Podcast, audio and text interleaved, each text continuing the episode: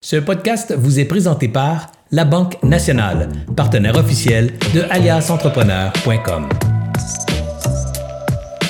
Bonjour, mesdames et messieurs, Serge Beauchemin ici d'Alias Entrepreneur. Très, très heureux de vous retrouver ce midi pour des grandes discussions entre entrepreneurs Écoutez, une belle saison s'annonce, des super invités euh, qui ont été prévus pour cette saison. Vous allez avoir euh, beaucoup de plaisir et certainement beaucoup de moments inspirants. Aujourd'hui, euh, j'ai tout un invité d'ailleurs, quelqu'un que je connais depuis longtemps, quelqu'un que j'admire depuis longtemps d'ailleurs. C'est peut-être pas là, mais j'ai suivi sa carrière en détail pendant les dernières décennies. Vous allez voir toute une aventure, toute une expérience entrepreneuriale incroyable. Alors, je viens de vous le faire découvrir. Avant ça, évidemment, je vous demande toujours à chaque occasion euh, la pratique habituelle pour tenter d'optimiser nos, euh, nos perspectives d'être rejoints, d'être vus par notre communauté d'entrepreneurs. Alors, je vous demande tout de suite, là, présentement, de prendre une petite pause de mon écoute puis d'aller faire un like, d'aller faire un partage, d'aller faire un commentaire. Trois choses, like, partage commenter. Alors, euh, si vous faites les trois et que vous êtes, euh, je sais pas moi, 200 à le faire, ben, ça va éveiller l'attention de, des engins de recherche ou des algorithmes de recherche des, euh, des, plateformes de diffusion. Et du coup, on va être plus vu par les entrepreneurs du Québec, donc ceux qui s'intéressent au contenu d'Alliance Entrepreneur. Vous savez que si vous en faites pas, ben, on a moins de chances d'apparaître dans leur fil d'actualité. Donc, du coup, ben, on compte sur vous pour toucher le maximum d'entrepreneurs. Après tout, c'est pour ça qu'on fait ça.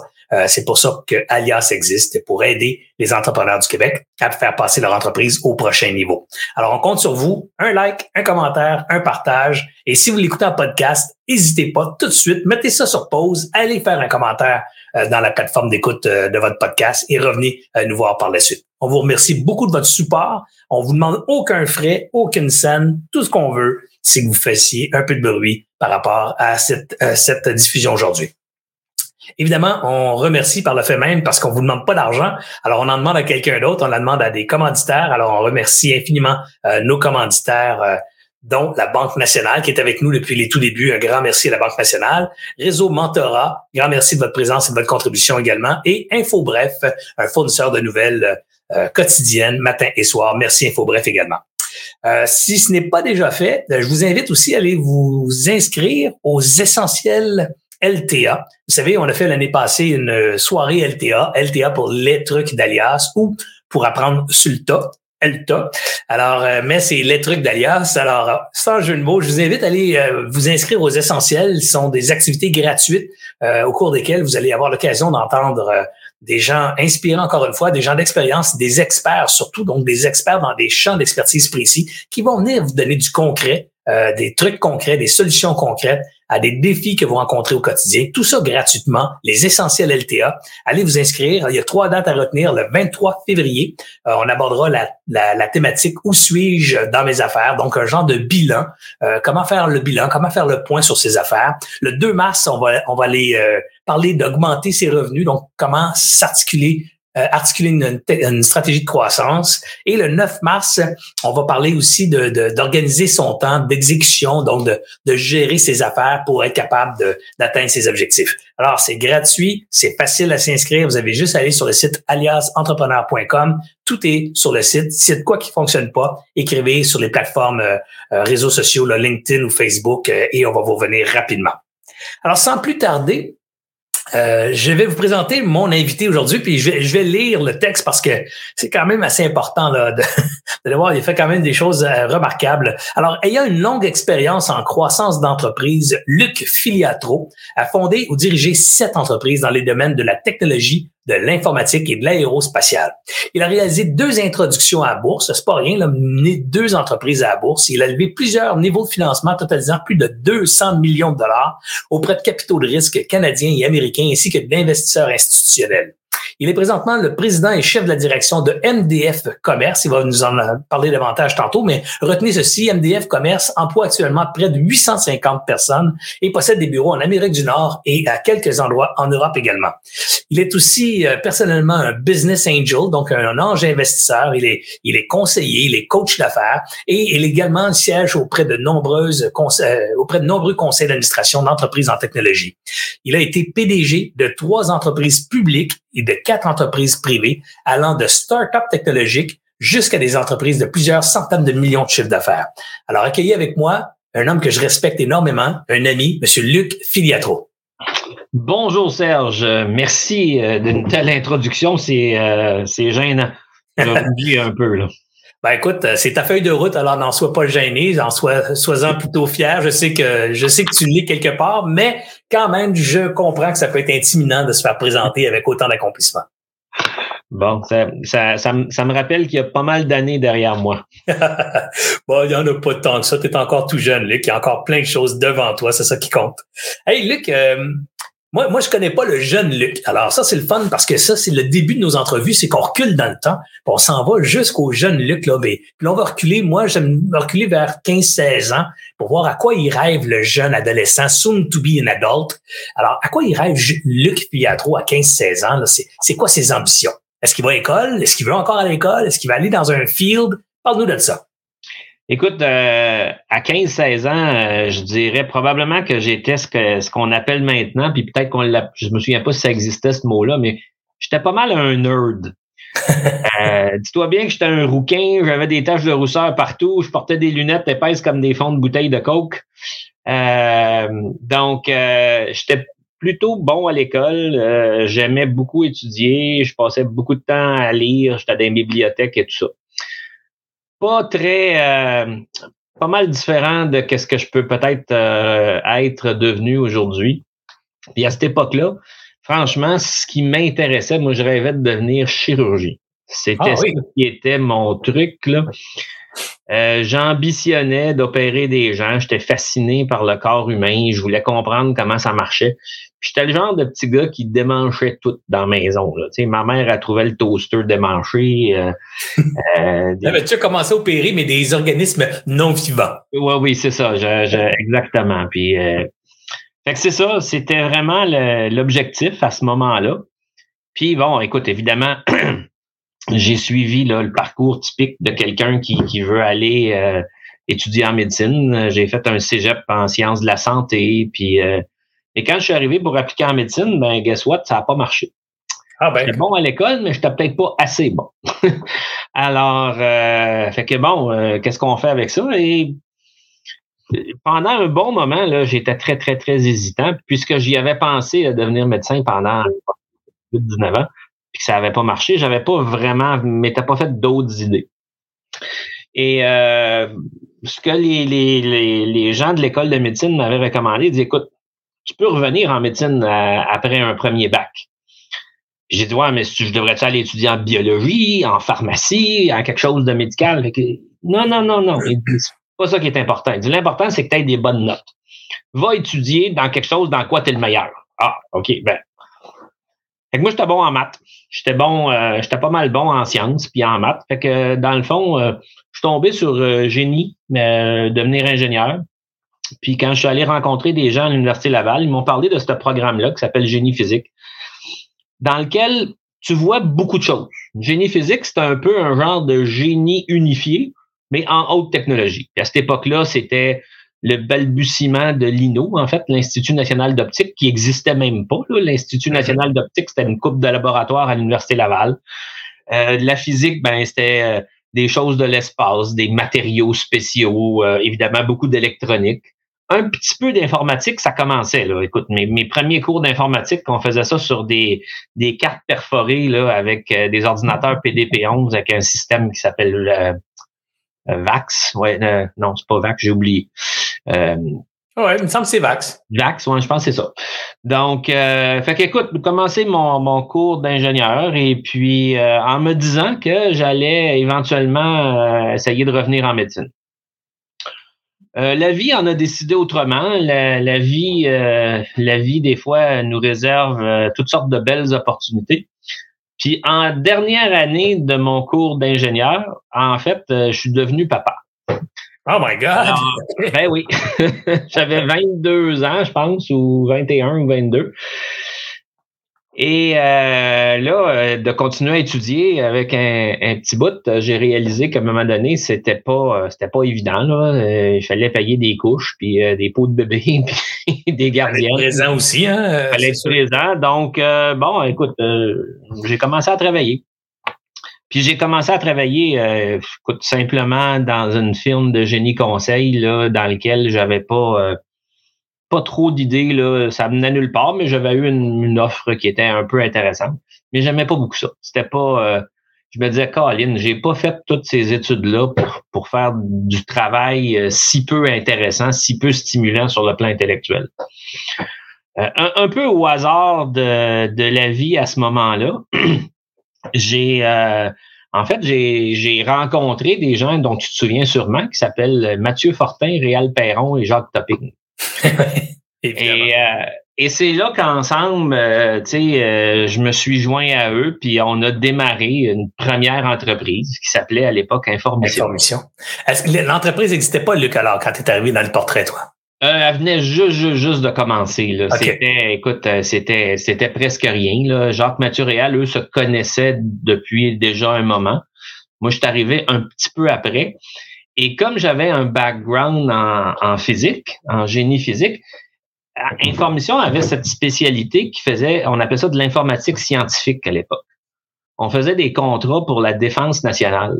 On faisait ce que j'appellerais aujourd'hui des espèces de jeux vidéo super sophistiqués parce qu'on faisait des systèmes pour les militaires pour simuler des tâches de combat, puis des avions, puis des missiles, puis des affaires comme ça. Fait que c'était beaucoup de mathématiques, beaucoup de calculs. Fait que j'ai commencé à travailler là-dedans, puis ça, j'aimais ça. Ça, là, c'était stimulant. C'est là que j'ai découvert l'entrepreneuriat. Parce que je faisais des contrats, euh, en fait, pour le, on faisait des contrats de consultation pour le ministère de la Défense. J'ai travaillé sur les tout premiers systèmes qu'aujourd'hui on appellerait des systèmes géo, euh, géospatiaux. Sauf qu'à cette époque-là, il n'y avait pas d'écran qui affichait euh, des graphiques puis des cartes. Fait qu'on mélangeait des cartes papier avec des écrans semi-transparents. C'était, vraiment euh, hot en termes de technologie. Maintenant, bon, j'ai fini ce contrat-là. Puis là, ben, je me suis ramassé dans un contrat que je trouvais pas ben, intéressant au ministère de la Justice. Là, c'était plate. Là. C'était, de la technologie de base. Là, puis c'était des systèmes de gestion. Puis bon. C'est là que ça, ça a vraiment frappé. J'ai dit, hey, ben là, moi, je veux trouver d'autres contrats comme je faisais avant. J'adorais ça, travailler là-dedans. Fait que je me suis mis à taper aux portes des gens avec qui j'avais travaillé avant. Hey, je pourrais-tu vous développer telle affaire, telle affaire? On a, on a attrapé des contrats. Euh, finalement, il y avait trop de travail juste pour moi. Ben, j'ai cherché quelqu'un pour m'aider. Euh, attrapé d'autres contrats. J'ai cherché d'autres quelqu'un pour m'aider. Maintenant, toujours avec Information dans ce temps-là? Oui, oui, oui, tout le temps à l'intérieur d'Information. Maintenant, on était rendu 10, 15, 20, 30, 40 personnes qui travaillaient en informatique scientifique. Puis là, ben, je faisais plus de développement, évidemment, puisque ça prenait des contrats pour euh, garder tout ce monde-là occupé. Il fallait, euh, fallait continuer à trouver des clients. Tu faisais encore du développement, mais tu faisais plus de développement euh, de code et de non, Non, non, tu développais des affaires, toi, là. là. Je développais de la business. j'ai cherché d'autres clients parce que la défense, c'était bien, mais c'était pas assez. Fait que là, on a commencé à regarder. Ça, c'était à Québec, hein, de la défense. Là, c'était, il y avait un centre de recherche de la défense qui était à Valcartier. Fait que là, j'ai commencé à monter à Montréal, puis euh, commencé à faire des présentations à, à des endroits comme à Hydro-Québec, comme à, Rolls-Royce euh, Canada, euh, euh, que c'est à Spar Aérospatial, imagine-toi donc, on avait attrapé des contrats avec Spar Aérospatial pour faire des modèles informatisés de robots. Euh, fait que c'était de plus en plus intéressant. La business grossissait, puis là, ben évidemment, je faisais plus de, je faisais plus de technique, je faisais de la gestion.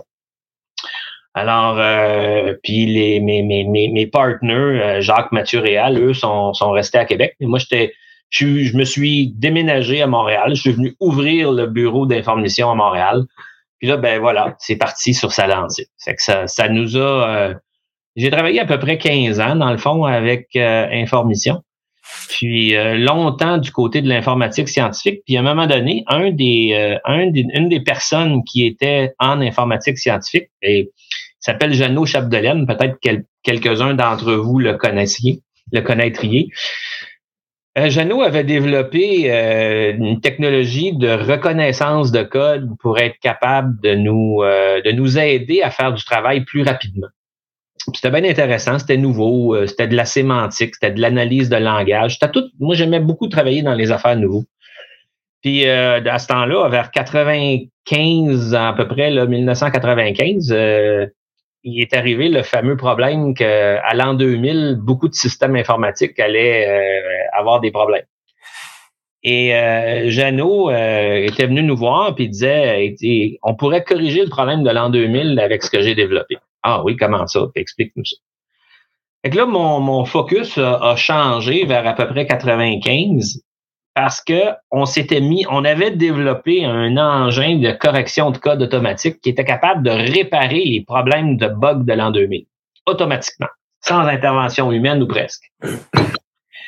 Et là, avec euh, Jacques Mathuréal, écoute, c'était un problème mondial, si tu te souviens, cette affaire-là, ben ben ça touchait le monde entier. Fait là, on a commencé à aller chercher des contrats de plus en plus gros, de plus en plus importants. On engageait du monde, mais on n'en avait jamais assez. Et euh, moi, je m'étais occupé de la commercialisation de cette technologie-là. Et puis, euh, on a été appelé là, à peu près partout dans le monde. On a fait des tribunes on a fait des partenariats avec IBM, CGI, euh, des grandes entreprises de conseil françaises. On avait des centres de traitement qui commençaient à ouvrir un peu partout dans le monde. pour alimenter tout ça, c'est il y a une caractéristique en affaires, c'est si tu engages des gens, il faut que tu les payes en général à peu près aux deux semaines. Et euh, tu n'as pas toujours eu le temps de recevoir l'argent du client du contrat que tu as fait. Donc, euh, c'était c'était bien le fun, ça grossissait vite, mais euh, il fallait être capable de financer tout ça. Puis là, je te parle de 1995. Les banques ne prêtaient pas à des compagnies informatiques. Tu allais à la banque pour essayer d'avoir des prêts, puis le banquier disait, il est où ton inventaire? Euh, c'est quoi que je peux prendre en garantie? Euh, puis on était bien au-delà de donner des garanties personnelles. Là. Ces, ben compagnies n'étaient pas si grosses que ça. Puis nous, personnellement, on avait nos salaires, nos actions de la compagnie, mais pas grand-chose de plus. Donc, est venue l'idée, à travers euh, plusieurs conseillers, d'amener la compagnie en bourse pour aller chercher de l'argent. Et on a euh, fait tout le processus d'amener la compagnie à la bourse en 1998. On était probablement la trois, quatrième compagnie à Québec qui allait en bourse à ce moment-là. c'était du trailblazing. C'était vraiment... Euh, c'était innovant là, dans le sens que peu de gens avaient fait ça autour de nous. Fait que là, on a découvert comment ça marchait d'aller en bourse, comment ça marchait d'aller des actions, faire des roadshows aux États-Unis, aller rencontrer les financiers à New York, à Boston, à Los Angeles. Écoute, c'était cool, c'était trippant. C'était, c'était vraiment extraordinaire. Fait que pendant ces 15 premières années-là, Information, qui était une petite compagnie euh, partie par euh, des Trump qui, qui, dans le fond, voulaient un peu essayer de maîtriser leur avenir, là, voulaient pas travailler, comme on disait à l'époque, pour quelqu'un. On voulait être nos propres patrons.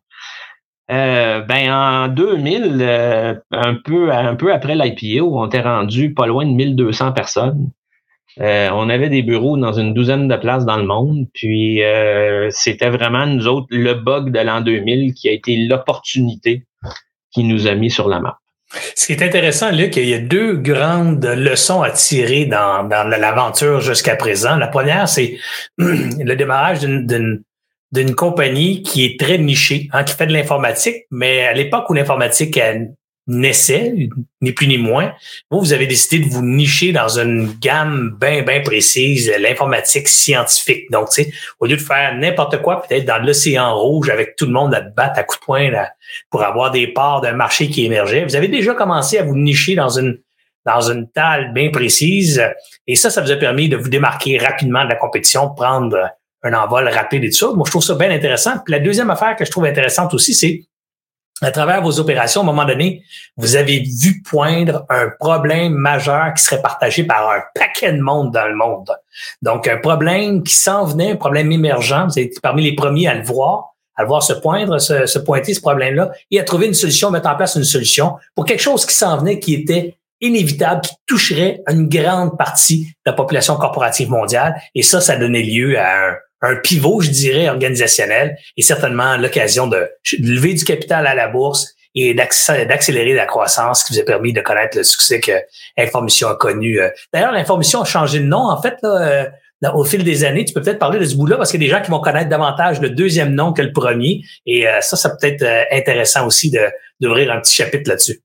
Ben écoute, euh, absolument. Euh, puis tu, fais bien de le mentionner. On avait effectivement mis beaucoup d'énergie à régler ce bug de l'an 2000, mais on savait aussi qu'il y avait une fin parce que après qu'on avait réglé le fameux bug de l'an 2000, puis qu'on arrivait au 1er janvier 2000, c'était évident qu'il n'y avait plus de projet qui allait nous arriver pour corriger le bug de l'an 2000. C'était fini.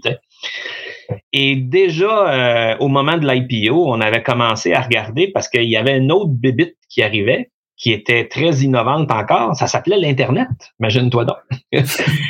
Et on avait décidé ou on avait envisagé de se convertir d'une entreprise qui faisait de la correction de système de l'an 2000 à une des premières entreprises qui faisait des sites web à l'époque. Mais pour faire des sites web, en fait, c'est là que, que, que l'aventure est devenue intéressante. Euh, nous, on était une gang de programmeurs de grands systèmes qui, qui avaient l'expérience de programmation pas ben ben de design graphique chez nous, ni d'artistes, ni de, de, gens qui étaient bons dans les couleurs, ces affaires-là. Là. Donc, on, on, comme on est allé à la bourse, ben, on avait du capital, fait qu'on s'est mis à chercher à acquérir des entreprises qui avaient de l'expertise dans, dans du web. Parce qu'au début, début, les affaires de web, c'était plutôt des agences de publicité qui étaient là-dedans. Mm Pas tellement des compagnies informatiques parce que les premières idées du web étaient beaucoup de faire des pages web. Il fallait que ça soit beau, que ça soit des couleurs. Ça, tu faisais un peu une espèce de brochure graphique comme tu aurais fait sur papier, puis tu l'amenais sur un écran électronique. Donc, on a fait quelques acquisitions, dont la plus, euh, la plus importante s'appelait Intelia. Intelia. C'était piloté par qui, c'est Intelia? Quelqu'un qu'on connaît, je pense. Hein? Ben oui, quelqu'un qu'on connaît tous. Euh, en fait, il y était deux. Il y avait deux chefs à la tête d'Intelia. C'était Alexandre Taillefer et Martin Le Sauteur, qui euh, avaient démarré cette entreprise-là comme une simple petite agence de communication quelques années auparavant. Là, je me souviens plus de la date exacte. Mais étaient euh, à ce moment-là les premiers à faire des pages web. Mais là, l'Internet est en train de devenir euh, interactif. C'était plus juste une page web que tu allais regarder.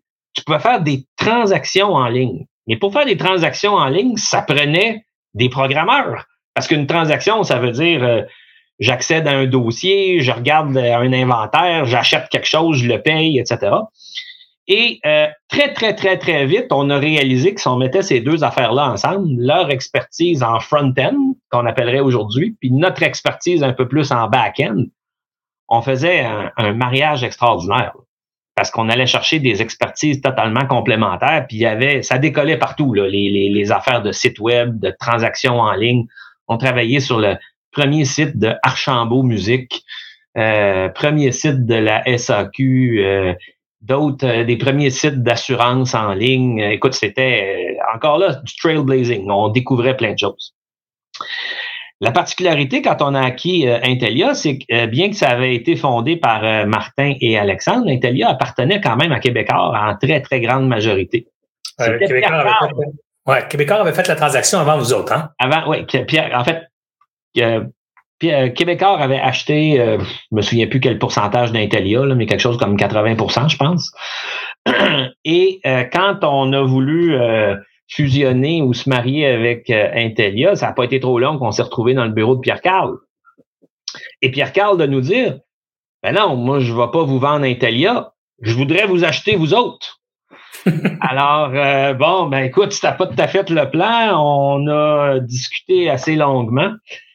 Et en bout de ligne, ce qu'on a fait, c'est encore mieux, c'est que on a fusionné les deux entreprises euh, et Québécois a réinvesti dans la nouvelle entreprise ensemble, mais c'est là qu'on l'a changé de nom puis qu'on l'a appelé New Run. Et voilà. Et New Run, avec le réseau que Québécois avait, parce qu'il faut se souvenir que Québécois était beaucoup, beaucoup dans l'impression de catalogue, tu sais, distribution aux consommateurs, Sears, euh, Ikea et plein d'autres. Puis là, euh, le plan que Pierre Carl avait, c'est de dire je vais prendre les catalogues papier, vous allez faire le site web transactionnel, on a les actifs digitaux, puis les gens vont pouvoir euh, regarder dans le catalogue Sears, aller cliquer sur quelque chose, puis de le recevoir à la maison. C'était très visionnaire à cette époque-là. Fait qu'on s'est embarqué dans cette, euh, cette trail-là, début des années 2000, là, pour, je pense que, peut-être, oui, c'est ça, c'était au début des années 2000 qu'on a fait cette transaction-là, renommé la compagnie. La compagnie a grossi, on a fait d'autres acquisitions. C'était, c'était vraiment un, un, un, roller coaster euh, continuel. Ce qui est fascinant de ce troisième pivot, c'est encore la même recette dans la perspective où, encore une fois, vous avez su déceler une grande tendance à venir, quelque chose, un grand besoin qui était pour être partagé par beaucoup d'entreprises dans le monde, qui était celui de, des catalogues en ligne, puis de, puis de l'intégration du, du back-end un peu plus complexe des transactions et du front-end attrayant. Ces deux, ce mariage-là. Bref, on a packagé ça. Et encore une fois, vous avez vu juste, c'était la demande qui s'en venait.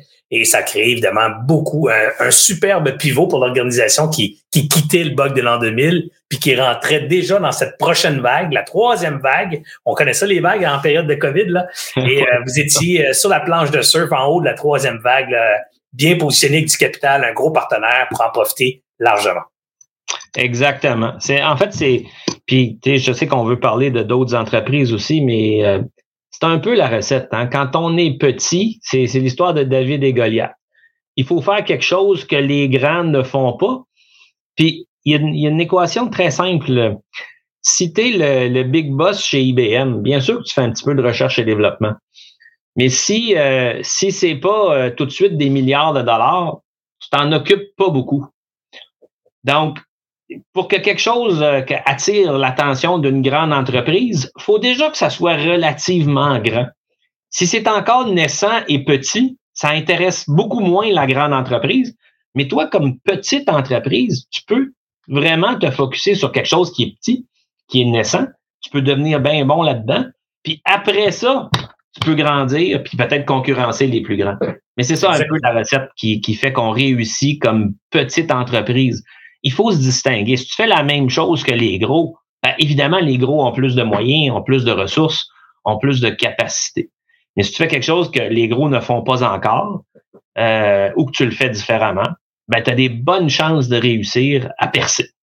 Effectivement, effectivement, c'est une, sage leçon, puis c'est le fun de l'écouter dans ton parcours parce qu'elle est évidente. Tu sais, elle, se cache pas dans, dans l'interprétation de trois, quatre anecdotes. C'est c'est évident, c'est ça qui a été la stratégie euh, gagnante là, de de New Run et de Luc Filiatro. Luc, t'es pas resté par exemple dans New Run. Toi, après la transaction, tu as, décidé, ben, peut-être pas immédiatement après la transaction, mais il me semble que ça n'a pas été très long. Tu as décidé de, de changer d'orientation.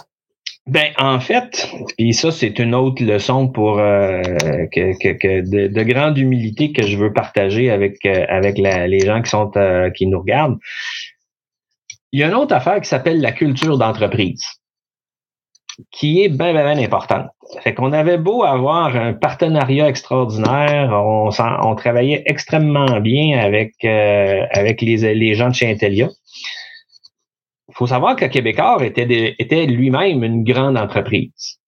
Et la culture de Québécois, qui était une entreprise là, qui datait, mon Dieu, qui avait, je sais pas, 30 ans, 40 ans peut-être rendu là. Et la culture d'une entreprise en technologie naissante qui veut toujours découvrir des nouvelles affaires, c'est pas mal différent. Et, euh, et à la fois, euh, c'était fantastique les moyens que ça nous donnait, mais à la fois, la façon dont on abordait les choses était complètement différente. Puis là, il y a eu un clash assez important qui est arrivé avec, euh, avec Québécois. On s'entendait pas sur la façon de faire les choses, la, la comment je dirais, dont la, la manière d'aborder les problèmes, les problèmes humains. Euh, il y avait vraiment une grosse différence parce que Québécois était fondamentalement une entreprise de col bleu, d'imprimerie, qui, qui existait depuis déjà fort longtemps, qui avait ses méthodes. Euh, nous étions une entreprise de, de technologues qui cherchaient toujours des choses nouvelles. C'était bien différent comme euh, Québécois était syndiqué. Évidemment, on ne l'était pas. Bien, bien, bien différent comme approche. Euh... vous encore les six Luc dans l'organisation du New Run de l'époque? Est-ce que Martin, Alexandre et les quatre fondateurs d'Information étaient là aussi? Les six étaient là? Oui, ça, les six ont dû rester euh, quelques mois, là, puis euh, petit à petit, il y en a qui sont partis. Puis moi, j'ai fait partie de un de ceux qui est parti. euh, et écoute, un peu, il y, a, des hasards de la vie là-dedans. J'avais été approché pour aller diriger un, projet que Bell venait de lancer. Un projet qui s'appelait Bellzinc. Euh, Bellzinc était un portail B2B que Bell essayait de lancer. Puis au moment où on m'a approché, il y avait trois personnes dans Belzing, puis ils cherchaient un dirigeant pour le lancer. Puis c'était un, des pet projects de Jean Monty. Alors, euh, ceux qui connaissent Jean Monty, c'était c'était un des grands visionnaires de cette de ce moment-là. Là. Je te parle d'à peu près 2000 2000, euh, ouais. Ouais, tout à fait. Euh, et euh, l'idée, c'était de lancer ce portail-là, puis d'offrir aux entreprises ce qu'aujourd'hui on appellerait du SaaS puis du cloud. Sauf que ça s'appelait pas cloud, ça s'appelait pas SaaS, parce que ces mots-là n'existaient pas.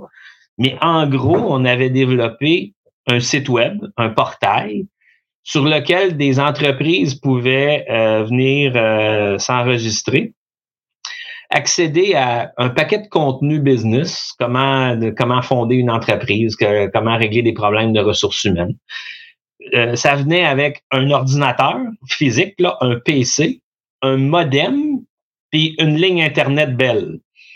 Puis c'était vraiment un modem, là, une petite boîte bleue, là, puis ça marchait à 1200 baudes à l'époque. oublie les gigabits. Là. Et euh, ça permettait aussi d'acheter des produits et services en ligne en concentrant le pouvoir d'achat de Bell. Fait que si tu achetais du papier, ben ça additionnait tout le papier que Bell achetait, puis toi, tu pouvais l'acheter dans les mêmes conditions que Bell. Puis, euh, écoute, c'était un, modèle. Une bonne idée, c'était une très, très bonne idée. C'était très avant-gardiste en, en 2000. Parce que la majorité de nos clients étaient des entreprises qui achetaient, qui, qui, en fait, qui recevaient leur tout premier ordinateur pratiquement. Fait qu'on a, euh, Bell avait mis beaucoup d'argent là-dedans. On a lancé ça. Puis ça, c'est encore une fois, j'ai été chanceux. Je travaillais avec les, les meilleures têtes euh, de l'époque. La, la, personne qui avait conçu le modèle d'affaires de Belzink, là, j'étais pas le concepteur du modèle, s'appelle Patrick Pichette. Et on sait que Patrick Pichette est devenu le CFO de Google euh, quelques années plus tard.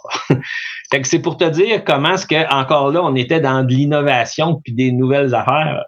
Fait que moi j'avais la chance à ce moment-là d'avoir les moyens de Bell pour développer une nouvelle entreprise. On avait accès à, écoute, on faisait des publicités à la TV, on avait fait des, des espèces de campagnes de lancement en collaboration avec Tim Horton, le Globe and Mail. écoute, c'était euh, c'était fantastique. Là, on, je suis parti de trois, trois personnes euh, quand je suis rentré, puis huit, neuf mois plus tard, on était 200. Wow! Comment, ça s'est, comment ça s'est terminé, cette aventure, Belzink? Ben, en fait, on était beaucoup, on n'était pas dans le bon timing. On était beaucoup trop avant-gardiste.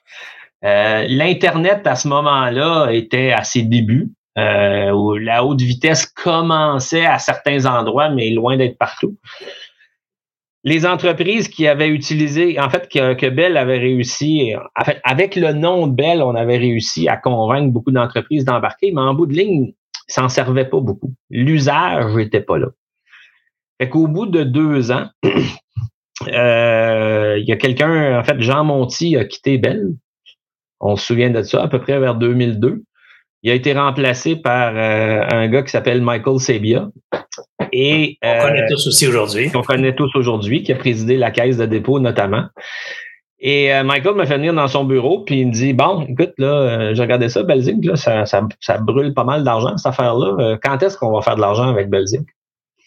Et je l'ai regardé, puis j'ai dit Écoute, la manière que c'est parti là, ça va, prendre un bon moment. Attendez, donnez-moi juste une petite seconde. Non, parce que sinon, j'aurai un problème.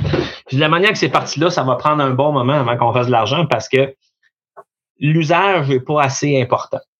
Fait qu'il me dit, OK, c'est parfait, ferme ça. Bon.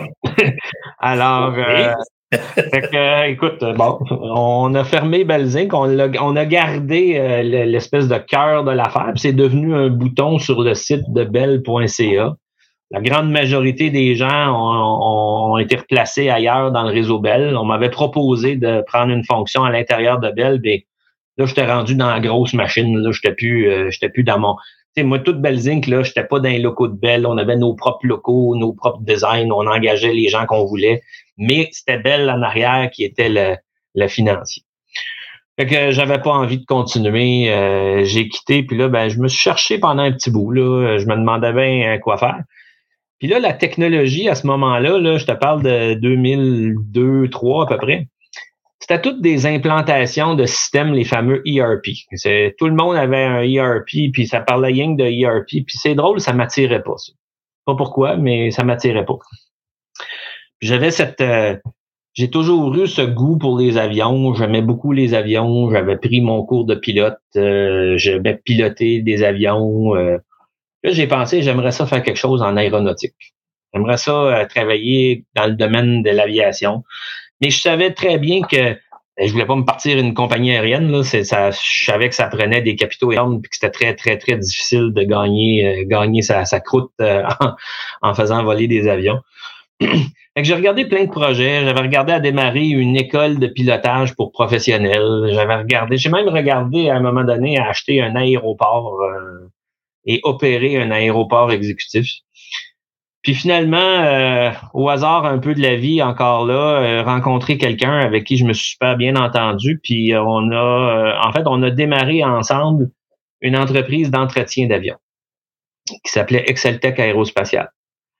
Fait qu'on a lancé ça de zéro, vraiment là, de zéro. Euh, acheter un, un, un, hangar pour réparer des avions. c'est comme un garage, là, mais c'est un petit peu plus gros, même pas mal plus gros. était, euh, j'avais trouvé un hangar à Québec, euh, une affaire qui permettait d'entrer deux Boeing 737 à l'intérieur du garage. Puis on a commencé à engager du monde, obtenir les permis que ça prenait, acheter l'outillage que ça prenait, puis on a commencé à attraper quelques contrats. Mais euh, l'innovation qu'on amenait, parce que c'était dans c'était un domaine extrêmement traditionnel. Euh, quand j'avais visité beaucoup d'entreprises de maintenance, puis quand tu visitais, là, tu trouvais les mécaniciens d'avion, il y avait un crayon sur l'oreille, puis il remplissait un petit carton jaune avec des numéros pour commander des pièces, puis euh, tout, tout, tout était fait à la main, littéralement. Quand tu fallait commander une pièce, tu avais quelqu'un qui se mettait sur le téléphone puis qui appelait à gauche et à droite, t'as-tu telle pièce, t'as-tu telle pièce, t'as-tu telle pièce. Fait que moi, j'avais décidé que, bon, je connaissais quelque chose en informatique, puis qu'on allait lancer une nouvelle façon de faire la maintenance d'avion, puis qu'on informatiserait tout le process. Fait qu'en même temps que je lançais la compagnie de maintenance d'avion, on a fait développer un logiciel d'entretien d'avion qui était unique en son genre. Euh, on avait des barcode readers sur le bord de l'avion qui permettaient de zapper des barcodes au lieu d'avoir à écrire un numéro sur euh, un carton jaune. Euh, il y avait de la commande de pièces automatiques. C'était, on avait vraiment pas mal bien redéfini le concept. Fait qu'écoute, ça, on est parti de, zéro, littéralement. Euh, moins d'un an et demi plus tard, euh, on était presque 600 personnes. Ben, ça, prenait de l'argent. Ça prenait beaucoup d'argent. Amener ça à la bourse. Comme j'avais déjà fait une mise en bourse avant, je savais comment ça marchait. Fait que euh, j'ai rappelé mes contacts dans le domaine financier. je me suis créé un conseil d'administration. Là aussi, j'ai été très chanceux. J'ai pu avoir les gens connaissent peut-être Robert Brown, qui était euh, à ce moment-là euh, président du conseil d'administration d'Air Canada, qui avait été président de Bombardier Aérospatial. Euh, Bob avait accepté de venir sur notre CA, m'avait introduit à plein de monde dans le milieu aéronautique. Puis là, ben, on a pu faire un IPO, ramasser des capitaux. Et voilà, on a fait les opérations. Puis j'ai fait ça pendant cinq ans. Au bout de cinq ans, en fait, on est arrivé à une crise qu'on a connue qui s'appelait la, crise de 2008. Et euh, là, euh, ça a été euh, assez difficile sur le plan financier parce que les compagnies, en fait, nos clients annulaient toutes les commandes de maintenance d'avions parce qu'ils groundaient leurs avions. Il y a eu le SRAS, qui était le syndrome respiratoire, je sais pas quoi, la grippe aviaire qui était arrivée.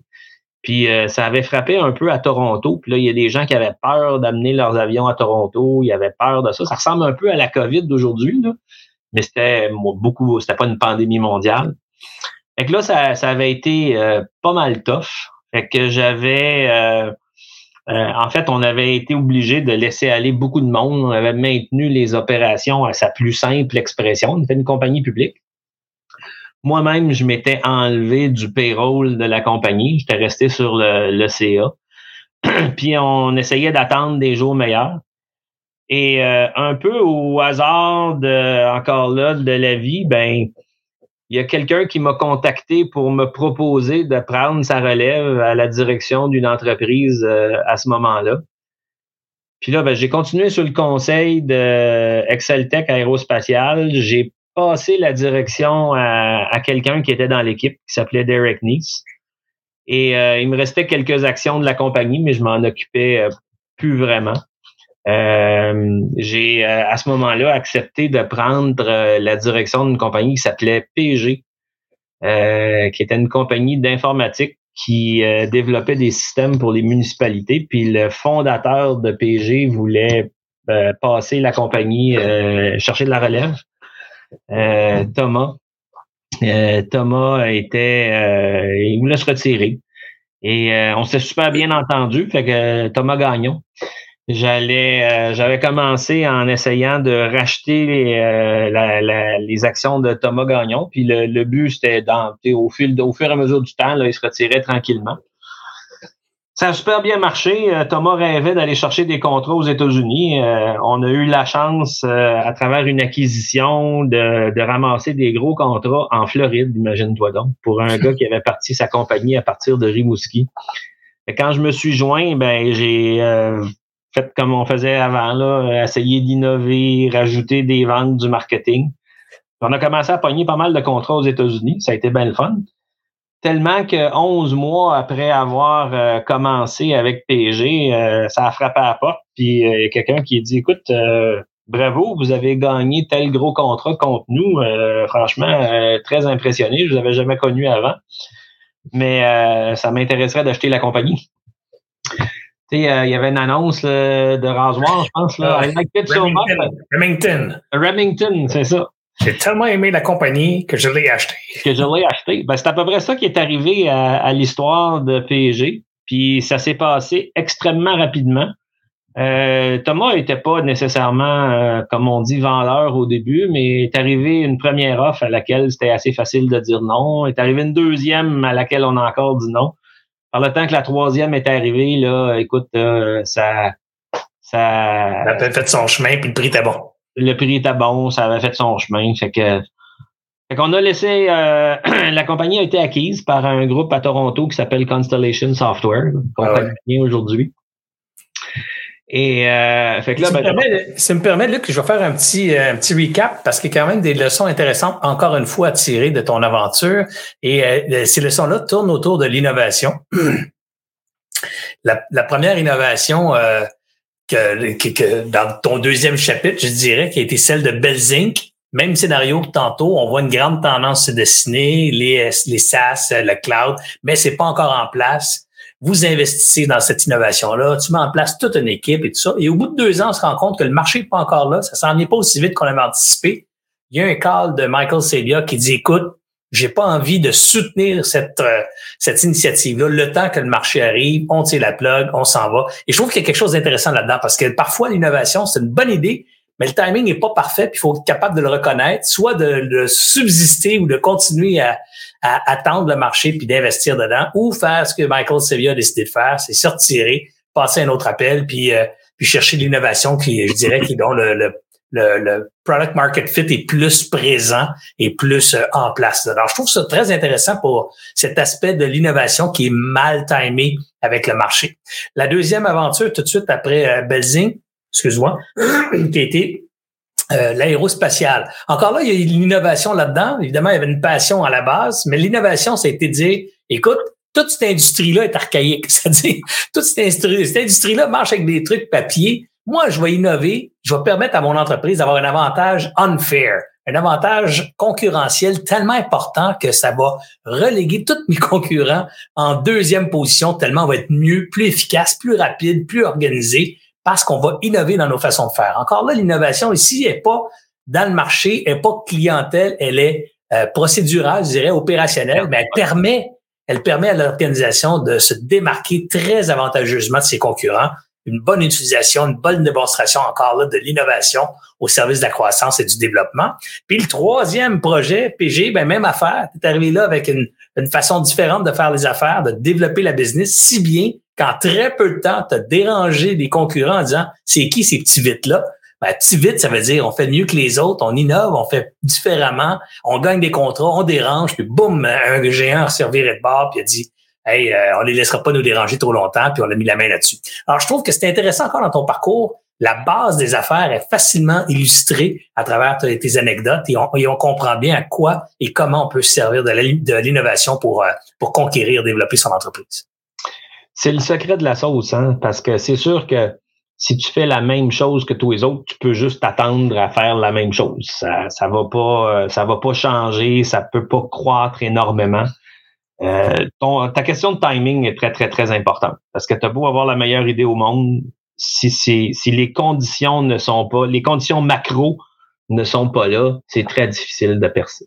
Ouais, puis c'est difficile de le prévoir, le timing. C'est pour ça que moi, je dis souvent, la, la, chance en affaires, ça existe, ça s'appelle le timing. C'est une donnée qui est difficile à contrôler, qui est difficile à prédire, puis dont beaucoup de, de gens vont s'enorgueillir après, dire hey, j'étais à la bonne place, sais, je l'avais vu venir, mais c'est comme la bourse, c'est toujours facile de dire je l'avais vu venir quand, quand tu as acheté puis tu as vendu à bon prix. Mais quand tu as acheté et tu n'as pas pu vendre à bon prix, tu dis ah, j'ai été frappé par la malchance, le bad timing. Mais le timing positif, on se donne le crédit, puis le timing négatif, ça, c'est, c'est pas, c'est pas de ma faute, c'est le bad timing. Bref, il y a du timing en business, puis malheureusement, euh, c'est difficile de le prévoir avec justesse. Puis quand il est favorable, ben là, ça devient un joueur important dans l'équation du succès. Puis quand il est défavorable, ben je, pense que là, c'est là la leçon intéressante. C'est quand c'est défavorable, il faut avoir le courage de tirer à plug au bon moment avant de trop souffrir, puis dans certains cas, de perdre carrément sa chemise dans l'aventure. Effectivement, c'est beaucoup relié à ça, tu sais, puis je veux dire, il y a, il y a moi, je pense qu'en pour réussir en entrepreneuriat, il faut aussi, bon, dépendamment des moyens que tu as, il faut aussi être euh, jusqu'à un certain point opportuniste. Des fois, il faut, faut, faut sentir le courant, puis tu dis, hey, il y a un courant qui s'en va par là, je vais y aller. T'as d'autres cas, euh, je sais pas, moi je pense à Elon Musk euh, avec Tesla, qui est lui qui est carrément à contre-courant, mais il a les moyens d'aller à contre-courant. Exactement. Il est en train de réussir des choses extraordinaires, mais il y a un sacré, euh, il y a un sacré compte de banque en arrière de lui, tu sais, qui peut se permettre d'être à contre-courant un bon, un bon moment. Ouais, puis disons qu'il est parti avec une petite avance de fonds euh, que la vie lui a donnée quand il a vendu PayPal, qui était pas négligeable. Euh, tu vas me dire, fallait que soit dans PayPal au départ, j'en conviens, mais quand même. Puis moi, je le trouve bien. Euh, j'ai, je lisais son sa bio il y a quelques années, puis j'ai été fasciné par ça. il a encaissé, je pense, c'est 300 millions quand il a vendu PayPal.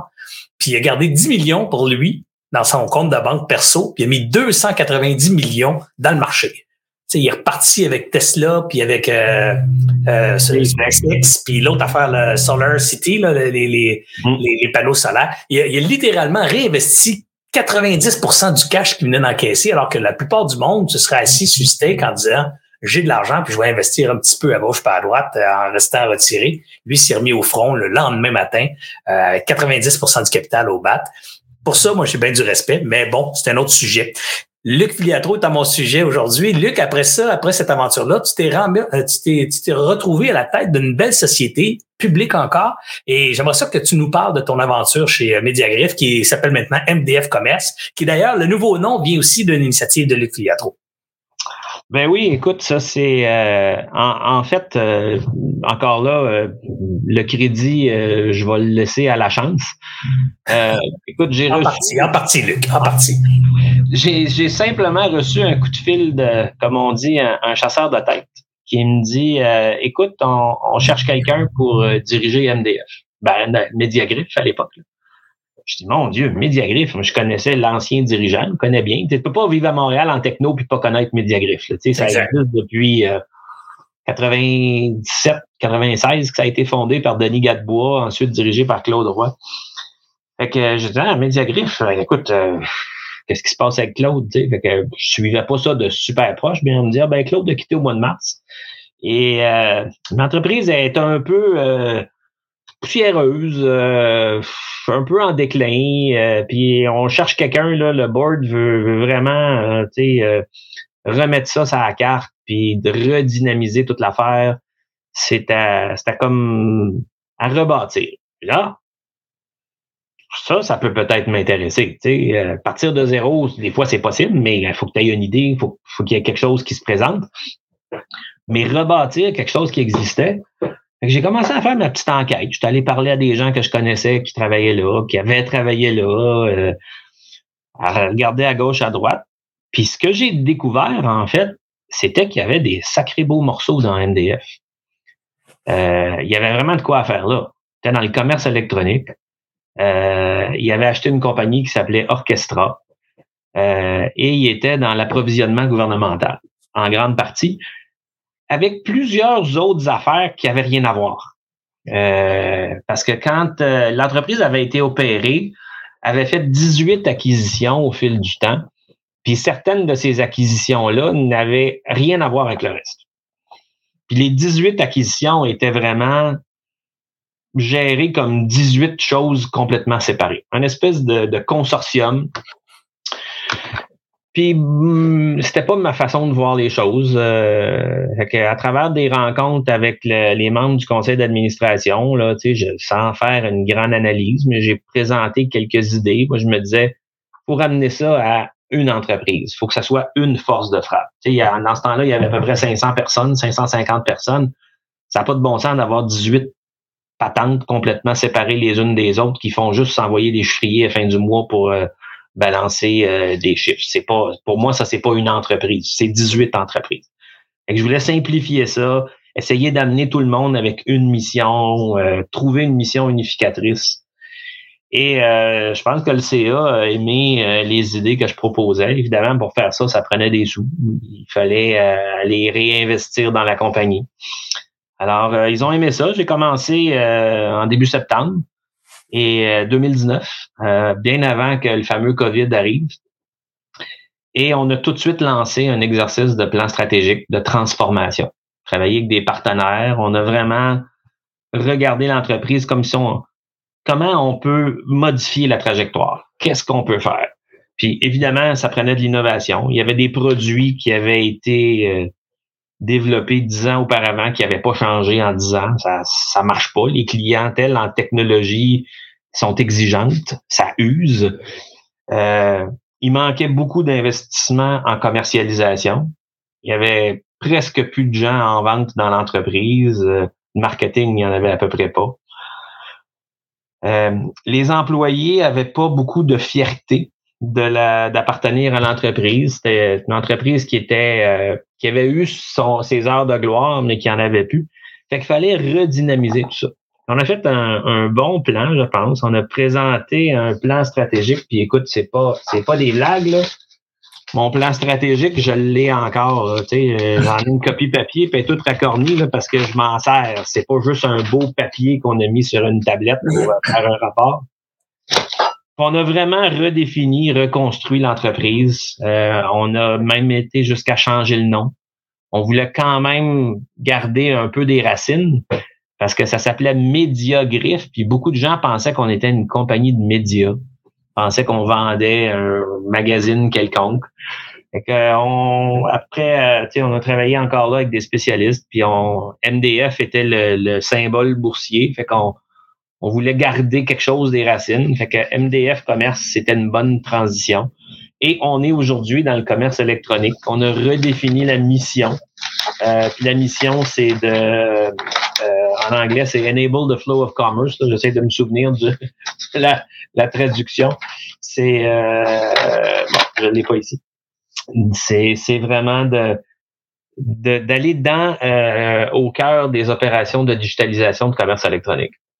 On a présenté ça à notre CA en février 2020. Encore là, la pandémie n'était pas tout à fait commencée.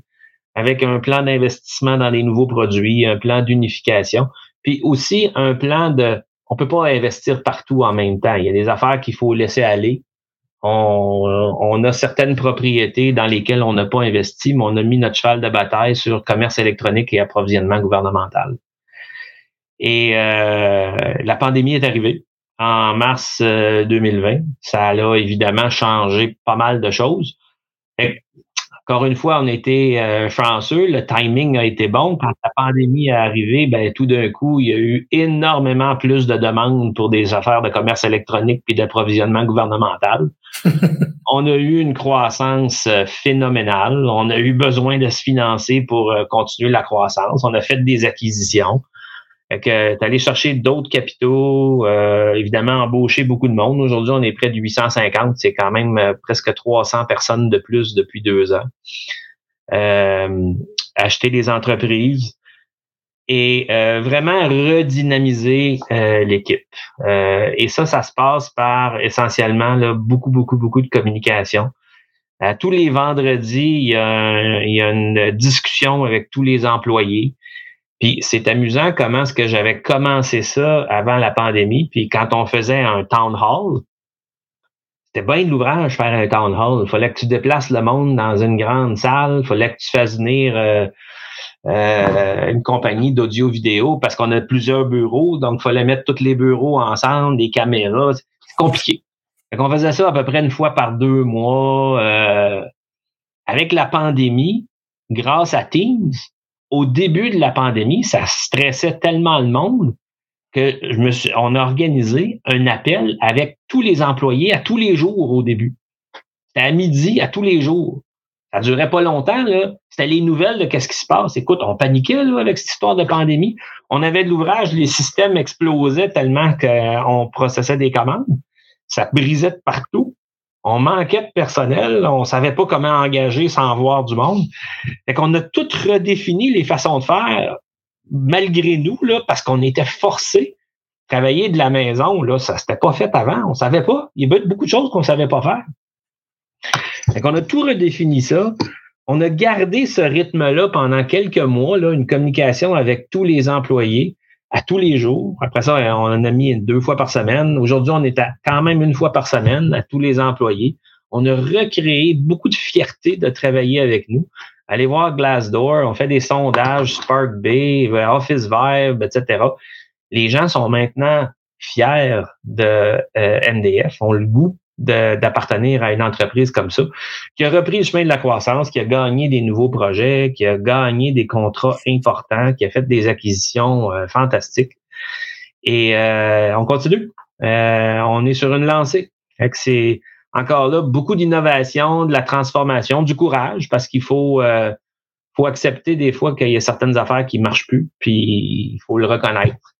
Ben, c'est avec ça que j'ai envie de, compléter notre, notre entrevue, notre entretien aujourd'hui, Luc, avec ces leçons que je pourrais dire. Tu sais, je retiens trois, je dirais évidemment l'innovation, donc c'est euh, l'importance d'innover, l'importance de, de, voir et de déceler les prochaines tendances et de répondre à ces tendances-là avec euh, des façons nouvelles de faire des affaires ou de l'utiliser pour mieux faire des affaires que vos concurrents. Donc l'innovation, puis de bien comprendre qu'on fait pas d'innovation pour innover pour le fun de faire nouveau, mais bel et bien pour répondre à un besoin ou se doter d'avantages concurrentiels.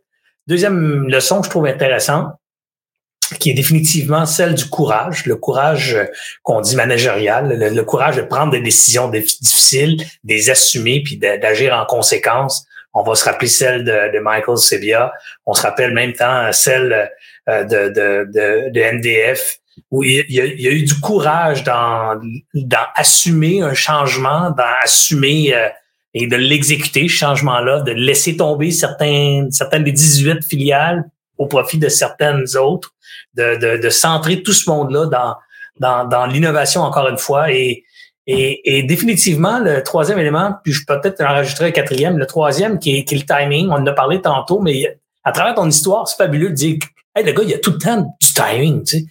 Ben, mais il n'y a pas juste du timing. C'est pour ça que je te disais tantôt, faut, faut en donner du, du, euh, du crédit à la chance pour au timing, mais il faut aussi en reconnaître aux gens qui en ont à répétition, parce que ces gens-là développent et ont développé une sensibilité, une acuité euh, de lire ce qui s'en vient avec une certaine précision. Et ça, c'est quelque chose que je te reconnais, Luc. Euh, depuis que je te connais, moi, toujours vu, c'est toujours senti deux éléments importants. Puis ça, c'est mon, mon quatrième point, là, mais deux éléments importants, dont le premier, c'est ce sens de bien sentir ce qui s'en vient, avec justesse, avec précision, avec euh, avec acuité. Alors bref, euh, ça je reconnais chez les grands entrepreneurs ce sens-là très développé. On pourrait avoir une autre session ensemble si tu me le permets. Je te réinviterai, puis on parlera que de ça quasiment, de comment on cultive ça, cette acuité-là, cette sensibilité-là. Puis, euh, mais c'est un autre sujet, on n'aura pas le temps. Puis la quatrième qualité que je veux aussi te reconnaître, Luc Filiatro, c'est définitivement celui de le, du communicateur enthousiasme, mobilisateur. Parce que moi, je te connais depuis longtemps, je t'ai vu souvent sur des scènes à présidence de l'AQT ou comme membre de l'AQT, Association québécoise des technologies. Je t'ai vu dans des entrevues euh, et j'ai déjà évidemment dîné avec toi, je t'ai déjà rencontré plus qu'une fois. Puis, puis à chaque fois, il y, a, il y a une humilité, puis une force et une confiance qui se dégage, qui sont souvent des caractéristiques contradictoires. C'est-à-dire quelqu'un qui a très confiance en lui, a tendance à pas être très humble, c'est-à-dire à ou à présenter une fausse humilité. Tu sais là, moi, je, moi, je suis humble. Alors que quelque chose, la première chose qu'on apprend d'humilité, c'est qu'on se déclare pas humble. C'est un, une qualité qu'on reçoit. Tu sais. Moi, je suis humble. Laisse-moi te montrer comment je suis humble. Ça va à l'encontre de la qualité elle-même. Et jamais on entend Luc parler de son humilité. On voit Luc humble. Luc qui reconnaît euh, le timing, Luc qui reconnaît euh, avoir été euh, influencé ou entouré des bonnes personnes. Ben, bref, beaucoup d'humilité, puis en même temps une confiance, je dirais, quasi implacable en ses capacités de réaliser des grandes choses, à prendre des grands défis, se faire appeler pour diriger une compagnie publique qui est en déclin. Ben, évidemment, il y en a qui auraient dit, ah, oh, sais-tu quoi, moi, j'irai pas me salir là-dedans, ternir ma réputation. Non, non, non. Luc a dit, ça, c'est pour moi, ça. Moi, je m'en vais là-dedans, je vais tourner cette barre, je vais relever ça, je vais mettre ça sur le doigt. Ça prend beaucoup de confiance en soi, faire ça. Puis jamais te parler de ça dans, ta, dans ton anecdote. Jamais te dit, hey, m'aller leur montrer, moi, comment. C'est, non, non, j'ai été attiré par le défi. Ça, ça me tentait. Alors, moi, je vois, je vois comme quatrième qualité dans ton, dans ton récit, certainement, Luc Filiatro, l'humilité puis le courage. Euh, c'est vraiment quelque chose, pas, pas l'humilité, le courage, l'humilité puis le sens de la communication, de la mobilisation. Deux, deux qualités que tous les gens qui connaissent les filiatros vont te reconnaître d'emblée. Alors, euh, je pense qu'on a de, beaucoup de leçons de ton apprentissage, de ton parcours, Luc, cet après-midi. Écoute, merci beaucoup. Si euh, évidemment, si, si je peux aider à quoi que ce soit, ça me fera plaisir. Puis euh, tu avais bien raison, mon Serge, ça fait une heure qu'on jase, puis il me semble qu'on vient de commencer. euh, je serais bien prêt à continuer. On trouvera peut-être un autre sujet. Mais... Ben, certain, hein. j'en ai plein d'autres sujets, mais pas avec un gars comme toi pourrait en faire 10. Si on pourrait faire une saison complète avec Click Filiatro. Et, et ce qui est bien le fun aussi, c'est que justement, cette humilité qui t'habite fait que beaucoup de gens te découvrent aujourd'hui. Puis je suis convaincu qu'on a plein de commentaires positifs. Ça me fera plaisir de les partager. Et si vous en avez, ben n'hésitez pas à aller les écrire tout de suite. C'est toujours encourageant parce que les gens qui viennent comme invités à Alias Entrepreneur le viennent avec toujours la même intention d'inspirer, de faire une différence dans la communauté des entrepreneurs du Québec. Donc, il n'y a personne qui est payé là-dedans. Alors, euh, quand on entend des commentaires euh, de la part de, l'auditoire, ben, c'est toujours euh, toujours intéressant de les lire et, et de s'en de s'en féliciter. Alors, je vous invite à écrire vos commentaires sur sur l'entrevue de cet après-midi. Luc, je t'avais dit une heure parce que je dois respecter ton agenda. Il est une heure deux. Alors, je te remercie au au, nom de ces milliers de personnes qui vont entendre ton entrevue dans les prochaines semaines. Euh, en mon nom personnel et au nom de toute l'équipe d'Alias, un grand merci de t'avoir euh, prêté au jeu. Puis si tu me le permets, on trouvera une occasion de te réinviter dans la prochaine saison euh, pour parler peut-être d'inspiration, de, de, de chance, d'audace, de confiance. Bref, on pourra certainement continuer d'élaborer sur les qualités de Luc Filiatro comme gestionnaire et entrepreneur merci beaucoup, Serge. Puis euh, bonne, bonne chance à tous ceux qui écoutent. Là. Il y a plein de belles choses à faire. Allez-y. Merci encore, Luc. Quant à vous, ben, si vous avez apprécié euh, cette entrevue, cette, cette, cette grande discussion entre entrepreneurs aujourd'hui, ben, on vous invite euh, fortement à commenter, comme je le disais tantôt, pour, pour, pour le, respect qu'on doit à notre ami Luc et certainement pour, pour encourager toute l'équipe de chez Alias parce que vous n'avez pas idée à quel point ça nous fait du bien de savoir que ce qu'on fait euh, vous touche et vous euh, et vous impressionne et ou surtout euh, vous invite à, à, vous dépasser puis à faire passer vos entreprises à un prochain niveau. Alors c'est vraiment très très important pour nous ces commentaires que vous nous envoyez. Alors n'hésitez pas, on les sollicite parce que ça nous fait du bien et parce que ça nous permet de récompenser nos participants, nos invités. encore une fois, on vous invite aussi à vous rappeler les dates importantes, les les essentiels LTA. Alors je vous invite à aller visiter aliasentrepreneur.com pour tous les renseignements sur ces trois journées qui s'en viennent, ces trois événements qui s'en viennent au cours des prochaines semaines. Et je vous invite à être des nôtres dès la semaine prochaine pour une autre grande discussion entre entrepreneurs sur Alias Entrepreneur. Par ici, Serge Beauchemin, Alias Entrepreneur. Bonne fin de journée.